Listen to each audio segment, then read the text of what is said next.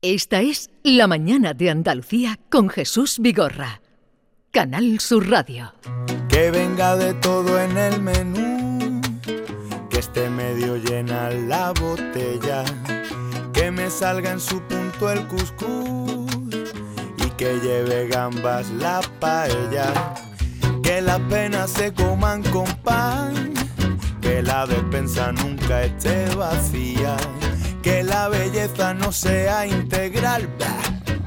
Ni la vida baja en calorías. No sé lo que quiero, pero Vamos a hablar de dietas. Eh, lo hacía García Barbeito y claro, era pues acogiéndose al invitado que tenemos hoy, que es Pablo Zumaquero, sevillano, que acaba de publicar el libro El lunes ya empiezo la dieta, una guía para no comer perfecto, sino mejor. Pablo, buenos días. Buenos días. ¿Qué tal estás? Muy bien. Este libro, ¿cuándo ha salido? Ayer. Ayer salió. Ayer salió. Bueno, ¿habías que escrito antes ya? ¿Habías publicado antes o no? Eh, en papel no, había publicado online y muchas redes sociales. Lo ha publicado Planeta eh, y acaba de, de aparecer. El lunes ya empiezo la dieta. Decía Maite que ese ya era fundamental porque siempre es una constante esta frase y resume muy bien, todo el mundo se verá reflejado. El lunes ya empiezo. Es el ciclo vital del dietante crónico, lo llamamos. El lunes empiezo, el viernes la termino. O si el fin de semana empieza un poco antes, puede haber casos que empiece, que acabe el miércoles incluso. Que acabe el miércoles. Esta mañana, cuando estábamos en la revista de prensa, hablábamos de la entrevista de La Vanguardia, que es la contra, no sé si alguna vez te han invitado, la página entera es una entrevista. La entrevista era un señor de 27 años que se llama Hipólito Bertrand Gallard, el que inventó el grifo de muelle. Un inventor, el grifo ese que se aprieta y, luego se corta solo. Vale, 97 años. Y decían, ¿cuál es su secreto? Le pregunta Víctor Amela, que no sé si alguna vez has leído. ¿Cuál es su secreto? Y decía, no ceno salvo fruta o yogur. Mm, no sé si eso tiene sentido o no, eso de no ceno salvo fruta o yogur. Pues no, no tiene mucho sentido. La verdad que cenar fruta y yogur es prácticamente igual que hacer una, una cena con una ensalada y un filete. No tiene ningún beneficio, ni tampoco saltarse la cena, como ahora está muy de moda también lo de los ayunos. No sé si lo Sí. habéis escuchado. Sí. Ayuno intermitente. El ayuno intermitente o saltarse el desayuno, saltarse la cena. Simplemente reducir calorías y por eso la gente baja peso. Pero no tiene ningún milagro, ni es un veneno, ni es una cosa peligrosa de hacer, porque que no comas en 16 horas no, no te vas a morir de inanición. No hay fosas comunes en las calles de gente que haya muerto por no comer en 16 horas, pero que tampoco esos supuestos beneficios que se le dan, que prácticamente casi que te alarga la vida. Bueno, eh, Pablo Zumaquero es dietista, nutricionista, tecnólogo alimentario y técnico superior del Laboratorio de Diagnóstico Clínico. Digo para ustedes que sepan la, la personalidad de con quién estamos hablando. Y que, eh, en fin, mm, cuéntanos a quién va dirigido este libro, qué pretendes con él. Pues va dirigido a cualquier persona que quiera comer mejor, independientemente de que quiera bajar peso o no, porque la bajada de peso depende de muchísimos factores, pero si tú simplemente quieres alimentarte bien, que va a ser casi un seguro de vida para que no tengas ninguna enfermedad en un futuro derivada de comer mal, pues te va, te va a venir bien. Y si de casualidad acabas perdiendo peso, pues mucha suerte. Pero va orientado preferentemente al tema de salud, de comer mejor para, para vivir mejor también. Sí, es simplemente para tener mejor calidad de vida y poder llevar a largo plazo esos cambios alimentarios y que no sean simplemente de tres o cuatro días. ¿Y qué importancia tienen las dietas? La dieta La- Hablo de las dietas en general, cuando empiezan dietas por aquí, dietas por allá. eh, A día de hoy nos referimos a dieta como el concepto de dieta de adelgazamiento, Sí. no a cualquier otra dieta. Y estas dietas tienen un problema y es que eh, son muy agresivas, la gente acaba dejando de comer y tienen unos efectos rebotes brutales, porque el cuerpo se defiende y en ese momento en el que hemos empezado a dejar de comer, llega el cuerpo y dice, aquí estoy yo. Y te manda una señal de hambre tremendamente importante que cuando vuelve, vuelve con crece. Y el efecto rebote es importante. Bueno, veo que aquí todos mis compañeros y compañeras te preguntarán, pero a ver, ustedes si que tienen alguna duda, que habrán oído muchas cosas, aprovechen porque una, en fin, una persona como Pablo no vamos a tener aquí muchos días. 670 940 200, cualquier duda que tengan sobre ah, alimentación. 670 940 200.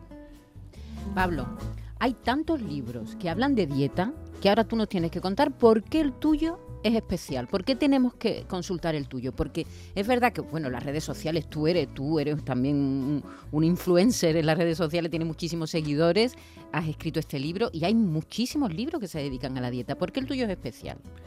Eh, no creo que sea especial por otra cosa, sino porque llevo ocho años pasando consulta y he visto a miles de personas delante mía intentando hacer estos cambios alimentarios y porque me he leído muchísima bibliografía y aparte yo doy clases a otros compañeros nutricionistas, así que me toca estar al día y todo lo que me he leído lo he intentado lo he aplicado dentro de la consulta y claro, después de fruto de ocho años de esa experiencia tremenda, he intentado sintetizarlo todo en, estas páginas. Y, que ¿Y has llegado a una conclusión de por qué es tan complicado cuando las personas tienen malos hábitos alimentarios abandonarlos? ¿Por qué es tan difícil?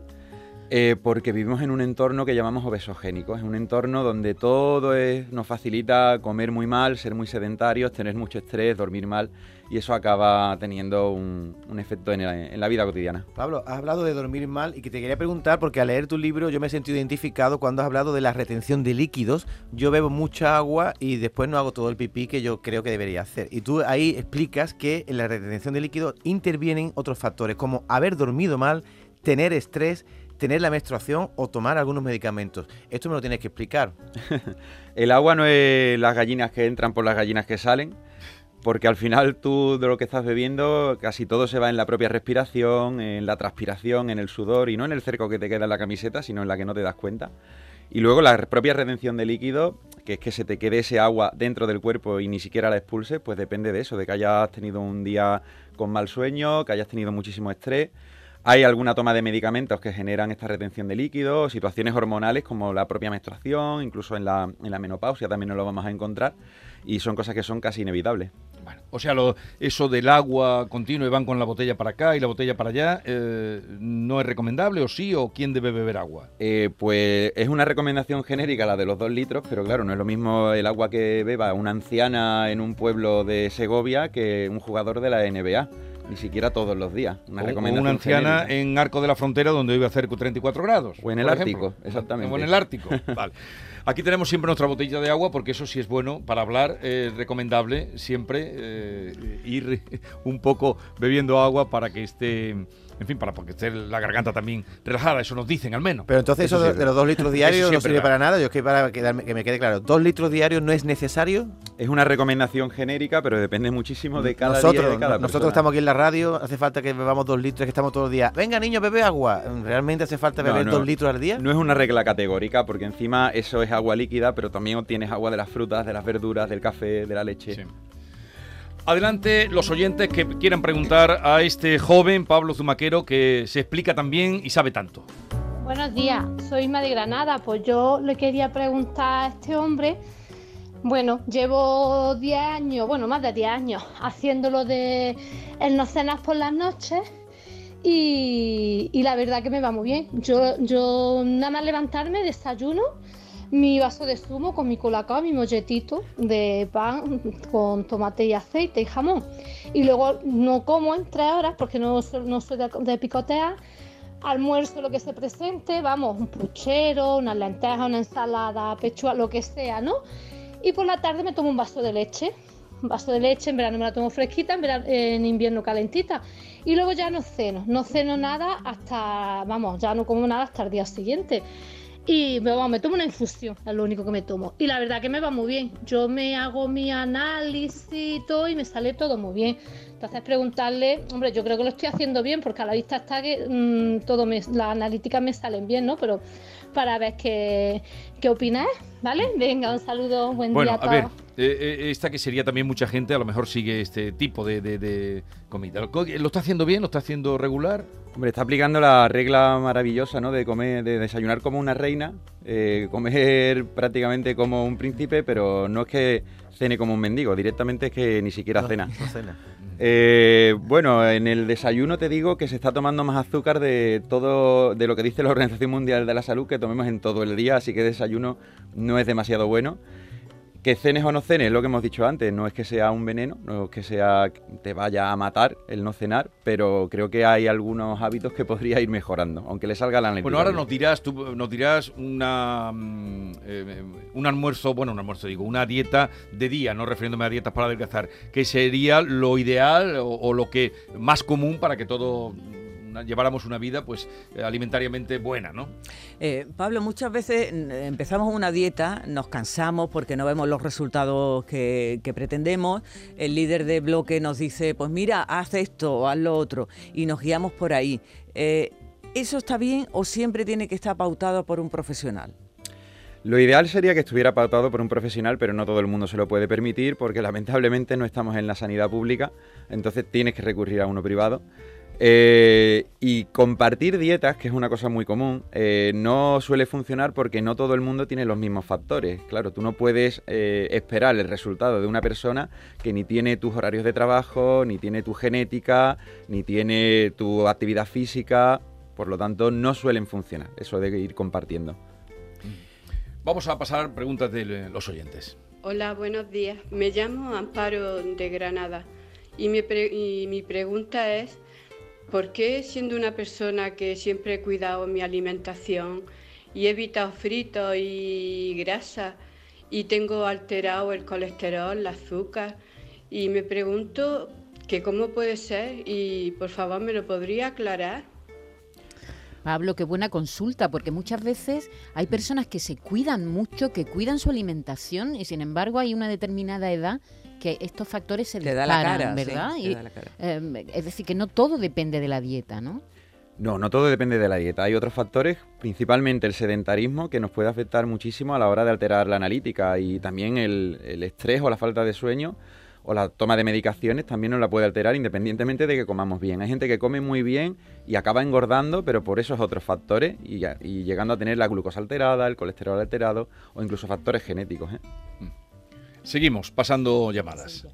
¿Qué hacemos con las barriguitas inflamadas? Hoy se oye muy mal, a ver, un poquito más. Hay que ver, qué guay. Pero a lo largo del día empieza a hinchar la barriguita y siempre la tengo como un tambor. No tengo intolerancia a nada que yo sepa, bueno, a la lactosa, pero no tomo. Así que si no es al gluten ni nada, no sé qué es lo que me puede afectar, tanto que siempre tengo hinchazón de barriga, es lo que más me preocupa. Gracias. Hinchazón de barriga. La inflamación. la inflamación. mm. Eh, si la inflamación aparece a media mañana, media tarde, suele ser por gases. Es decir, si una persona se levanta plana y a medida que va comiendo se va hinchando a lo largo del día, suele ser porque lo que empezamos a comer se fermenta, que son fibras de distintos tipos o azúcares, en el intestino y empezamos, empezamos ya a hincharnos a lo largo del día. Si la inflamación está desde que te levantas por la mañana, vete al médico porque eso no es nada saludable. Pablo, hay una cosa que hacemos muchos que es tragar sin masticar, sobre todo cuando hay un poquito de estrés. Pero eso, Eh, por- mala educación. Mm, O por prisa o por estrés, por- pero eso es contraproducente porque el cerebro al final hace que comas más, ¿no? Eh, si el cerebro no, en- no ve que estás masticando, él no entiende que estás comiendo. De ahí que la nutrición enteral, la que te pone por sonda, te puedan meter una barbaridad de calorías y el cerebro prácticamente ni se entera.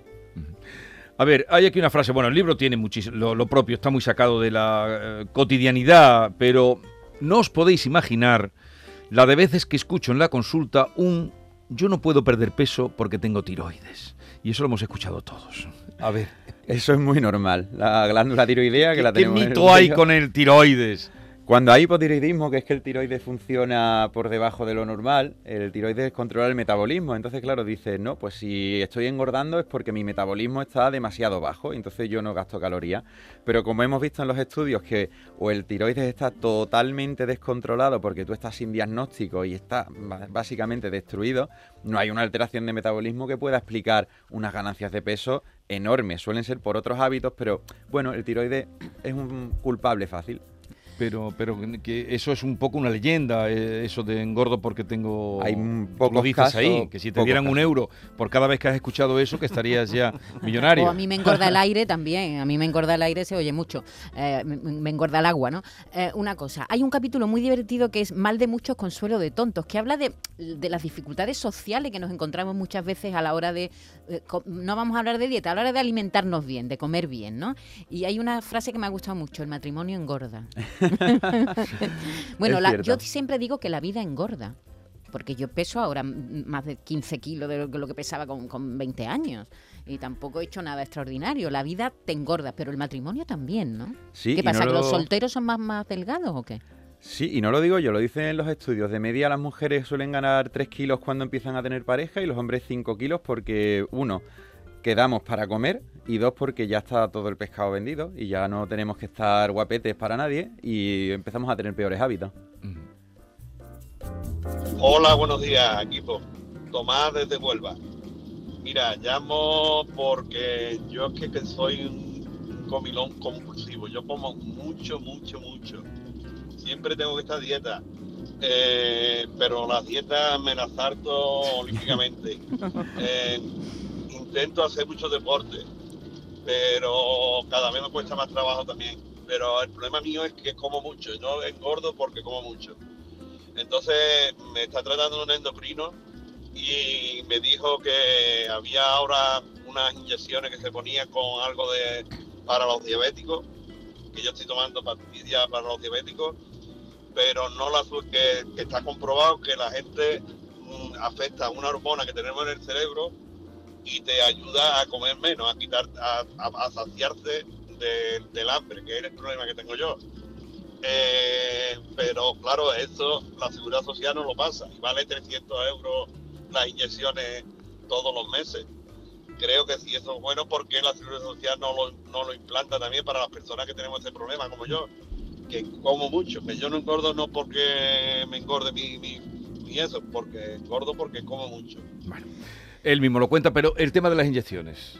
Es cierto, es un medicamento que es la semaglutida y que eh, se parece a una hormona que quita el hambre. Es decir, esa hormona la secretamos nosotros normalmente cuando comemos, llega al cerebro y nos dice que dejemos de comer. Claro, si yo te lo inyecto de forma externa, lo que te hago es quitarte el hambre. Y si tu problema realmente de sobrepeso y obesidad es que comes mucho, va a funcionar. Lo que pasa es que hemos visto que en cuanto tú eso quitas lo que es las inyecciones, la gente vuelve a ganar el peso en el primer año prácticamente todo el peso que ha perdido. Si has perdido 20 kilos, en el primer año vuelves a ganar otros 20 kilos. Y es contraproducente, Pablo, porque yo estoy mm, rodeada de gente que está poniéndose ese tratamiento para perder peso. Es decir, que esto ya ha corrido como Porque la está pólvora. ahora también está de de moda. moda, sí. y hay mucha gente que me cuenta, pues sí, he perdido 10 kilos, estoy con la... Eh, Es contraproducente, aparte del efecto rebote que pueda tener si efectivamente uno deja de administrársela. ¿no? Hay veces que tiene algunos efectos secundarios, como unas bajadas de azúcar en sangre que no nos esperamos, pero no es un medicamento que tenga efectos secundarios tremendamente fuertes. Lo que pasa es que, claro, al final es un parche, porque esa persona no ha cambiado de hábito y cuando vuelva otra vez a su entorno y a su normalidad vuelve a ganar el peso. Lo Bueno, importante además, es toda la cambiar vida, de hábito. Toda la vida no puede estar inye- inyectándose una a, persona. a 300 euros al mes. Pablo, ¿por qué aconsejas eh, no dormirte en el sofá? Que hay gente que lo hace como mi mujer. Se queda dormida en el sofá viendo una película y cuando se da cuenta se va para la cama. Eso no es bueno, ¿no?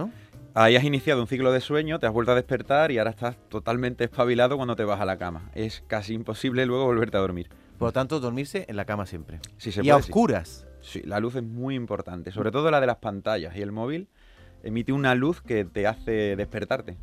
Buenos días, Manolo desde Málaga. Vamos a ver, yo después de comer, yo como de todo, ¿no? Pero después de comer mi cuerpo me pide azúcar. Chocolate, una galletilla, un, o leche condensada, cualquier cosa de eso. ¿Qué puedo hacer para quitarme yo ese hábito? Eh, es cambiar el sabor. Yo me Eso lo has oído también muchas veces. Muchísimo. Muchísimas veces. Pero me corto un brazo si ese, esa esta persona se quiere tomar un sobrecito de azúcar. Así a palo seco, en lugar de una galleta, leche condensada. No necesitamos azúcar. Lo que nos apetece es algo dulzón. Pero no azúcar pura. Si quisiéramos azúcar, te tomarías cucharadas de azúcar. Es muy normal querer cambiar el sabor después de la comida hacia otro sabor distinto. Ni siquiera querría otro plato salado. Simplemente es el, cambio de sabor porque es agradable, por placer. Te cuento la costumbre de mi madre, se levanta todas las noches a las 2 de la mañana como una zombie y se va al frigorífico y se toma dos cucharadas de leche condensada. ¿Por qué hace eso mi madre? Pues hay un síndrome que se llama el síndrome del comedor nocturno que está tipificado en psicología y que seguramente le está afectando. Le falta azúcar, ¿no? ¿O qué? No creo que tome también una cucharada de azúcar, lo que quiere es la leche condensada. Bueno, mm, ayer el rey de España estuvo en Lebrija. ¿Conoces ese pueblo? Sí, sí. Vale. Tú eres de Sevilla, capital, ¿no? Capital. Vale.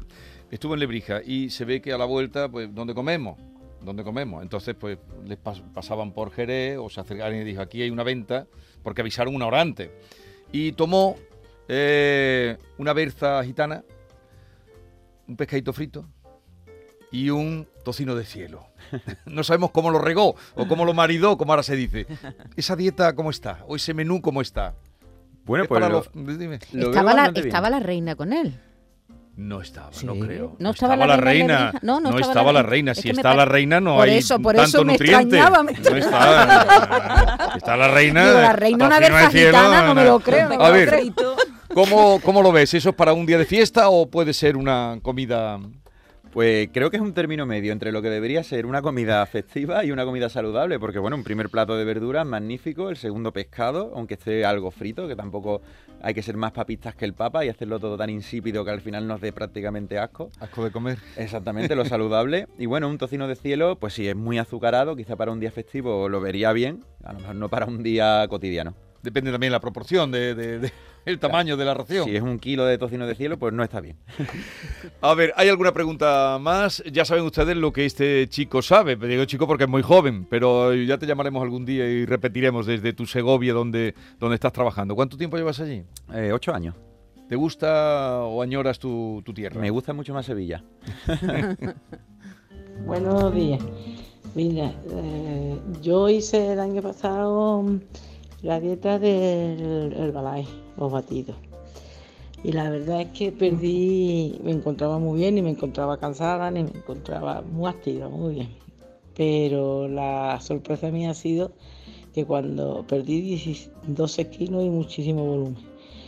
Pero lo he dejado y desde que lo he dejado yo intento de comer, bueno, poquito, más o menos, más o menos como lo hacía en, en la dieta, pero no tomo los batidos. Y he puesto 15 kilos. Madre mía. Tema batidos. Yo- Es muy normal, esto sí que nos lo encontramos muchísimo en consulta. Al final es otro parche. Tomarte un batido no es más que tomarte, por ejemplo, cuatro yogures. O sea, simplemente estás restringiendo las calorías. Es un batido de 200 calorías que tomas en el desayuno y en la cena y que encima en la comida te dicen, no, tú pollo y lechuga. Claro, al final es que prácticamente estás dejando de comer. Igual que siempre, cuando vuelves a una normalidad y no tienes ningún hábito correcto, ¿qué es lo que suele pasar? Que vuelves a engordar. Pablo, ¿y los que se quitan los hidratos mm, totalmente? Eso se llama la dieta cetogénica y sí que la tenemos bastante estudiada. Eh, no tenemos unos efectos secundarios demasiado graves, aunque sí que hay algunos. Eh, tienen muy, unos muy buenos resultados, sobre todo a corto plazo. A largo plazo ya tampoco tanto porque entra de nuevo el entorno. Pero es una herramienta más. Yo siempre lo digo, cualquier herramienta es buena si se usa bien y es mala si se usa mal. Mm, Bueno. Eh, Pablo Zumaquero, autor del libro, salió ayer. El lunes ya empiezo la dieta, una guía para no comer perfecto, sino mejor. Está publicado en la editorial Planeta, es su primer libro eh, publicado en papel. Y nada, quedamos emplazados para otro día seguir hablando de estos asuntos y disfruta de tu tierra. ¿Hasta cuándo te quedas? Me tengo que ir ya a Madrid. ¿Sí? Bueno, en una hora. Suerte para, para este libro y para ti, Pablo. Muchas gracias, por gracias. venir. Un abrazo. ¿Te gusta el cine, Pablo? Me encanta. Hoy es el, ¿Sabes que hoy es el Día del Cine Español? No lo sabía. Pues hay que, hay que ir al cine y tenemos noticias. El 11 de febrero, que se va a celebrar la 37 edición de los premios Goya en Sevilla, va a recibir el Goya de Honor 2023 Carlos Saura, el gran director de cine que cumple ha cumplido 90 años, ¿eh? 90 años. y sigue en activo. Y no, Sí, sigue rodando, sigue Sigue, rodando. sigue rodando. El, el director de Mamá cumple 100 años de Deprisa, Deprisa, de Antonieta, de Carmen, en fin, de tantas y tantas películas. Recibirá en Sevilla el Goya de Honor. En un momento estamos con Manuel Lozano Leiva para aprender con él.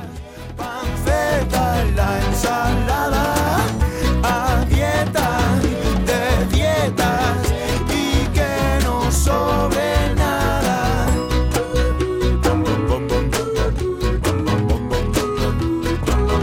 Esta es La Mañana de Andalucía con Jesús Vigorra. Canal Sur Radio.